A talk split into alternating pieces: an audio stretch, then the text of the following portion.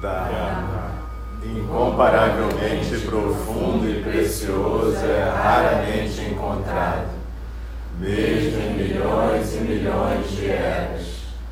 A nós é dado vê-lo, ouvi-lo, recebê-lo e guardá-lo. Oxalá possamos verdadeiramente compreender e praticar o significado das palavras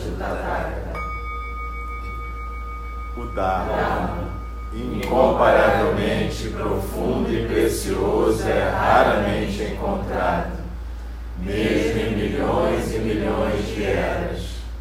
A nós é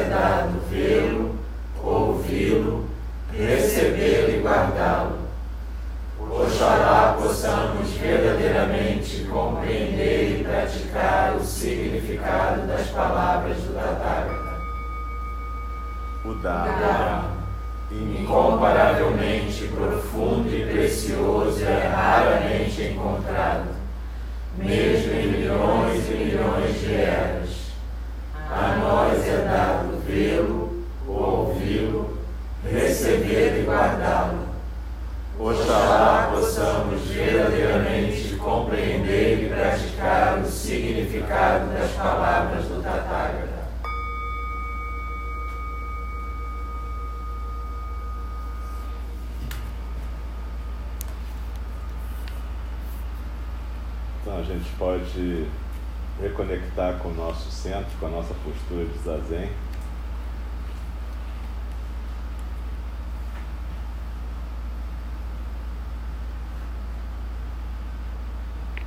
E a gente vai continuar o estudo do livro Na Beira do Abismo, da nossa professora Joan Halifax Roshi gente estava no subitem do primeiro capítulo que fala sem lama não tem lótus.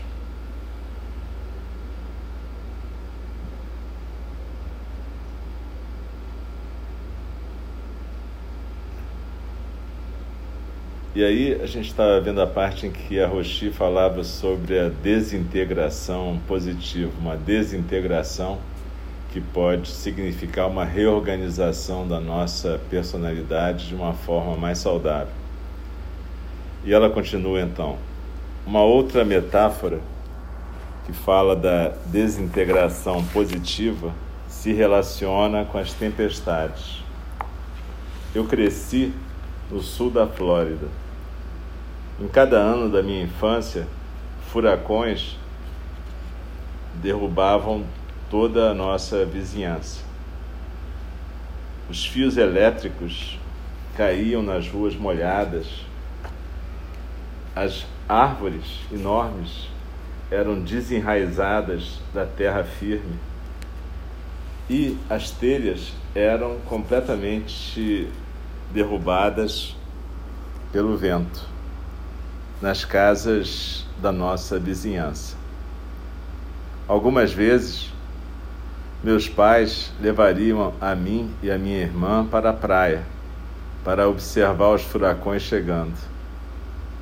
A gente ficaria na beira da água, sentindo a força do vento, a batida da chuva. Então a gente corria de volta para casa, abria todas as janelas e portas e deixava a tempestade atravessar a casa. Uma vez eu li sobre um geólogo cuja área especial de pesquisa era o estudo das praias. Uma vez ele estava sendo entrevistado durante um enorme furacão que estava chegando numa região da Carolina do Norte. O geólogo disse ao jornalista: Sabe, estou excitado para chegar naquela praia tão rápido quanto eu posso. Após uma pausa, o jornalista perguntou: O que é que você espera encontrar lá? Lendo isso, a minha atenção ficou mais clara e nítida. Eu esperava que o geólogo descrevesse uma cena de total destruição. Mas ele simplesmente disse: provavelmente terá nascido uma nova praia. Uma nova praia uma nova costa, uma, um presente da tempestade. Aqui na beira do abismo existe a possibilidade de destruição, de sofrimento e também uma promessa infinita. Esses estados da beira do abismo são aonde reside um grande potencial. E trabalhando de uma forma habilidosa dentro desses estados, a nossa compreensão pode ser bastante melhorada. Ainda assim, esses estados da beira do abismo são um território muito instável e as coisas podem caminhar em qualquer direção uma queda livre ou um chão firme, água ou areia, lama ou lótus. Sendo pegos por um vento forte numa praia ou no alto de uma montanha, a gente pode tentar ficar firme e desfrutar da vista. Se nós cairmos da beira do abismo da nossa compreensão, talvez essa queda possa nos ensinar quão importante é manter nossa vida em equilíbrio. Se nós nos encontramos na lama do sofrimento, podemos então lembrar que a matéria decadente, degenerada, alimenta o lótus se somos puxados para o mar, talvez a gente possa aprender a nadar no meio do oceano, mesmo no meio de uma tempestade. Enquanto lá, podemos até descobrir como surfar nas ondas do nascimento e morte, junto com o Bodhisattva da compaixão, Avalokitesvara. Algumas vezes eu imagino os estados da beira do abismo como um planalto, uma meseta de, de rocha vermelha. O seu topo é sólido e nos dá um vasto panorama. Mas na sua borda existe uma queda bem abrupta, sem árvores nem pedras, para diminuir a velocidade da nossa queda. A beira em si mesma é um lugar exposto, onde uma falta de concentração pode nos fazer perder o nosso pé. No fundo está o chão duro da realidade, e essa queda pode nos machucar. Ou Outras vezes, imagino que nós caímos num pântano escuro, onde podemos ficar presos por um longo tempo.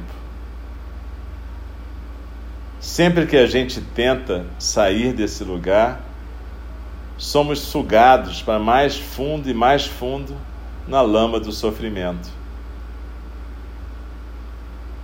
Mas quer a nossa queda termine na rocha sólida do chão ou numa terrível areia movediça,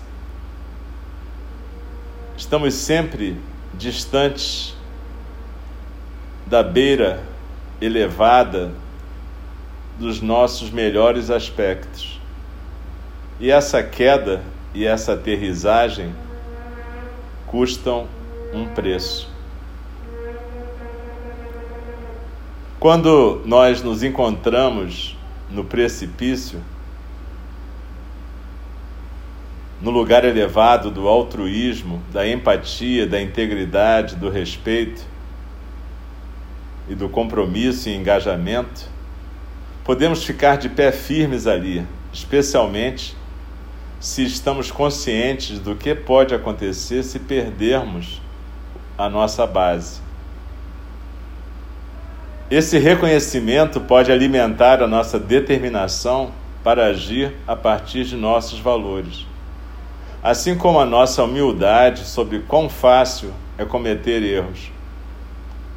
E se realmente escorregarmos e cairmos, ou se a terra desabar debaixo dos nossos pés, a gente tem de alguma forma de encontrar o nosso caminho de volta para aquela beira elevada, onde o nosso equilíbrio e a nossa firmeza podem nos manter enraizados e a paisagem é vista em sua inteireza.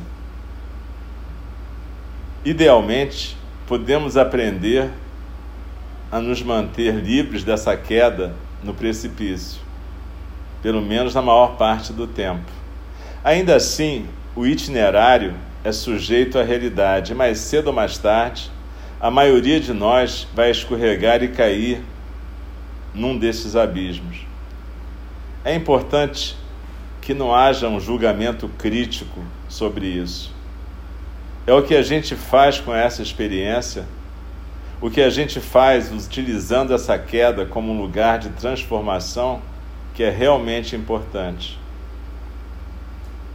Eu acredito que a gente tem que trabalhar nessa beira do abismo, expandir os seus limites e encontrar o dom do equilíbrio entre os diversos ecossistemas dos estados da beira do abismo, de forma que possamos tornar uma maior variedade de experiências humanas disponíveis para nós.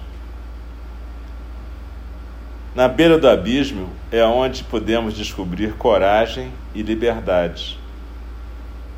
Quer encontremos a angústia e a dor de outros, ou nossas próprias angústias e dores e dificuldades, somos convidados a encontrar o sofrimento face a face, de forma que, esperamos, possamos aprender a partir dele e cultivar perspectiva e resiliência, assim como abrir o grande dom da compaixão. Em um certo sentido, os estados da beira do abismo são sobre como nós vemos as coisas.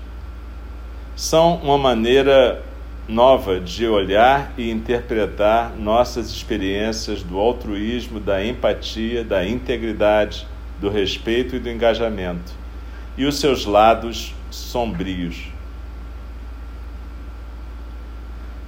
Quando nutrimos uma visão mais ampla, mais inclusiva, interconectada dessas qualidades poderosas e ricas dos seres humanos, podemos aprender a reconhecer quando estivermos de pé numa dessas beiras do abismo. Quando estivermos em risco de escorregarmos e cairmos, quando já tivermos caído, e como voltar para esse lugar mais alto onde se manifesta o melhor de nós mesmos.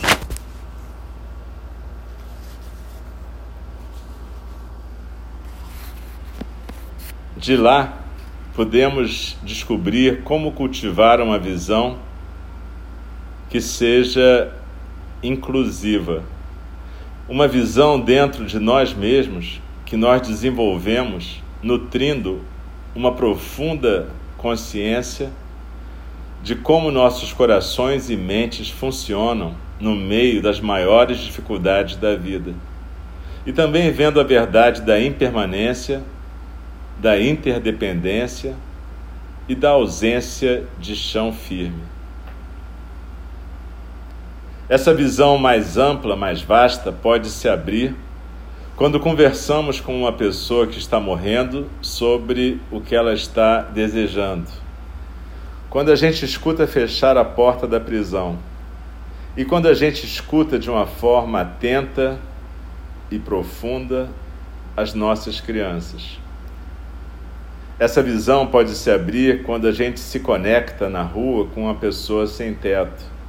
Quando a gente visita a tenda molhada de um refugiado sírio preso na Grécia, e quando a gente senta com uma pessoa vítima de tortura, ela pode se abrir também através simplesmente da nossa própria experiência da angústia. Essa visão pode se abrir quase que em qualquer lugar. Sem ela, não podemos ver a beira diante de nós, o pântano debaixo de nós e o espaço aberto dentro e em volta de nós.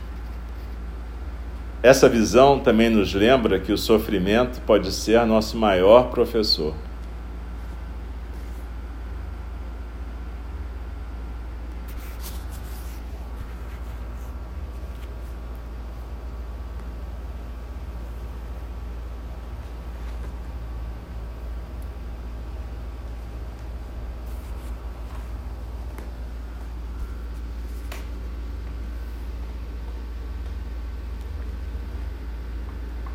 Quando a nossa professora Joan começou a escrever esse livro, a gente conversou e ela estava falando que ela ia falar de uma coisa, talvez a coisa mais importante que ela podia compartilhar nesse momento com seus alunos e leitores, que é exatamente a questão desses estados da beira do abismo e do seu lado sombrio.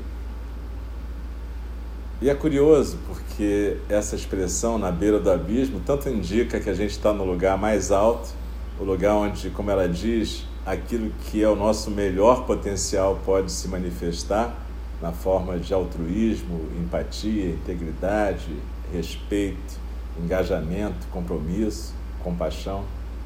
E também é aquele lugar de onde a gente pode escorregar e se afundar no lodo ou bater num chão muito duro e se machucar bastante. Essa é uma questão importantíssima para quem busca um caminho espiritual, seja através de uma religião organizada, seja através da sua busca individual. A gente sempre espera que um caminho espiritual nos traga paz de espírito e tranquilidade. Na verdade, o que o caminho espiritual propõe é exatamente te retirar da zona de conforto e te colocar frente a frente com lugares muito escuros às vezes.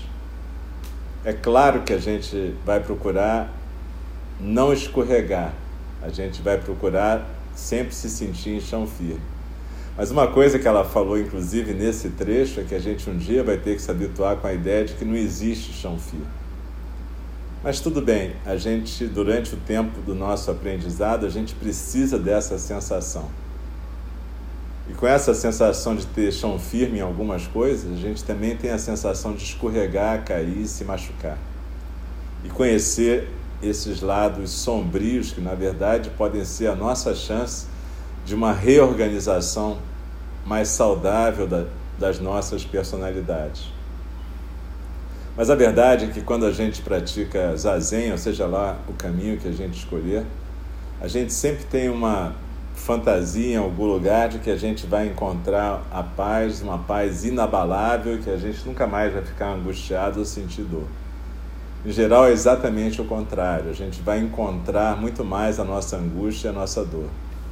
A diferença é que espera-se que a gente também desenvolva uma capacidade que ela chamou aqui de visão ampla, essa visão da paisagem inteira essa visão que faz com que a gente, quando estiver preso em algum pântano, veja que o mundo não é só o pântano. E quando a gente tiver uma queda, a gente perceba que o mundo não é só essa queda e que existe um cenário muito mais vasto, um espaço muito mais amplo e ilimitado. E que nesse espaço tem muita coisa que pode ajudar a gente a se recuperar. Tem a rede de todos os seres sencientes tão vulneráveis e frágeis como nós, mas que, se juntando a nós, podem nos ajudar a escalar de volta uma parede íngreme, podem nos dar a mão para ajudar a sair de um pântano.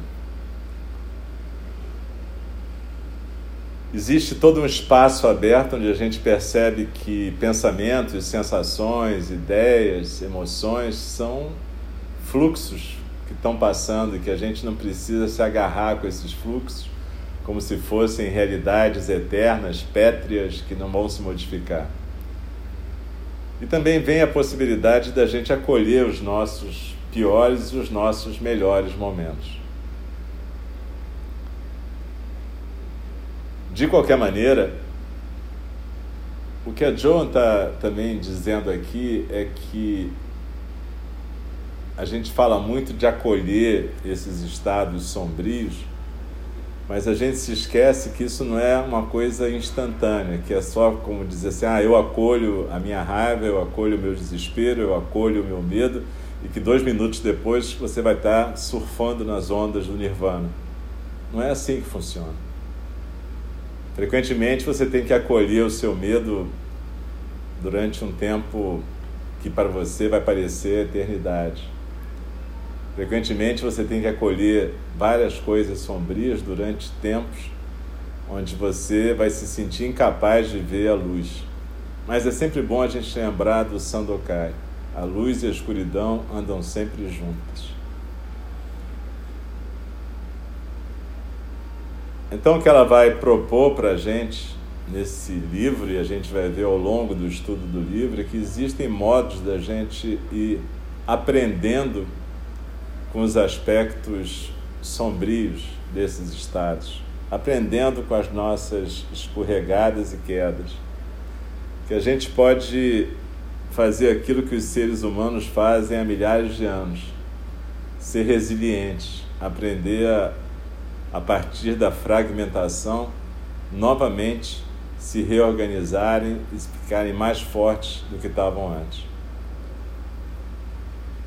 Mas para isso a gente tem que ter a coragem de encarar esses estados sombrios.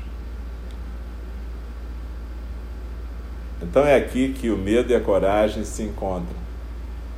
É aqui que o caminho espiritual se manifesta como um caminho de desafio para a gente.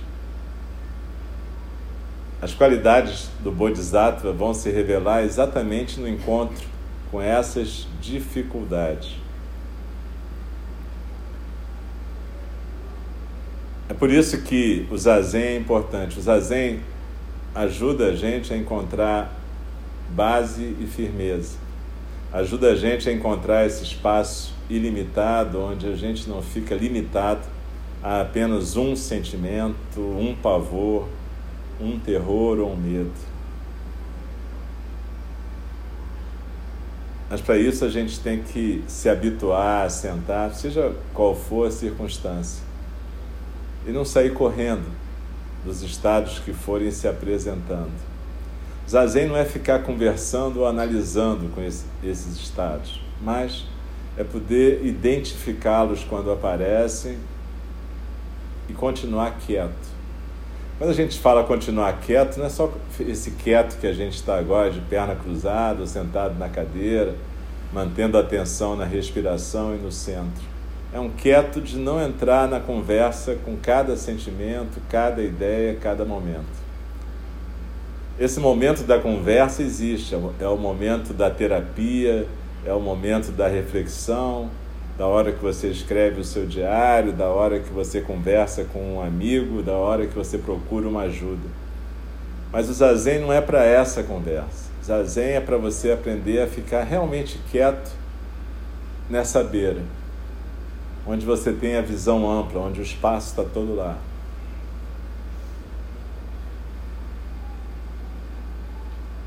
E caso aconteça essa escorregada na dor e na angústia, simplesmente ficar lá também.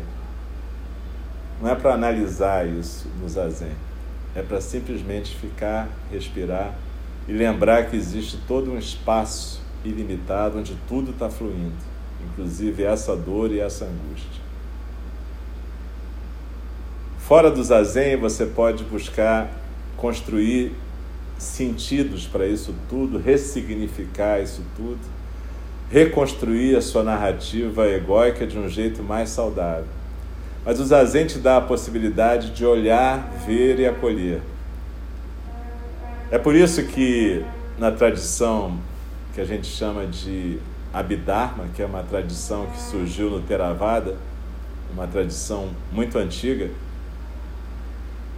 dentro do nosso caminho do Dharma, eles tinham o hábito de anotar todos os estados psíquicos que apareciam durante aquela outra forma de meditação que a gente chama de vipassana, meditação em que a gente observa cada estado e presta atenção em cada estado Pode ser um estado físico ou um estado mental.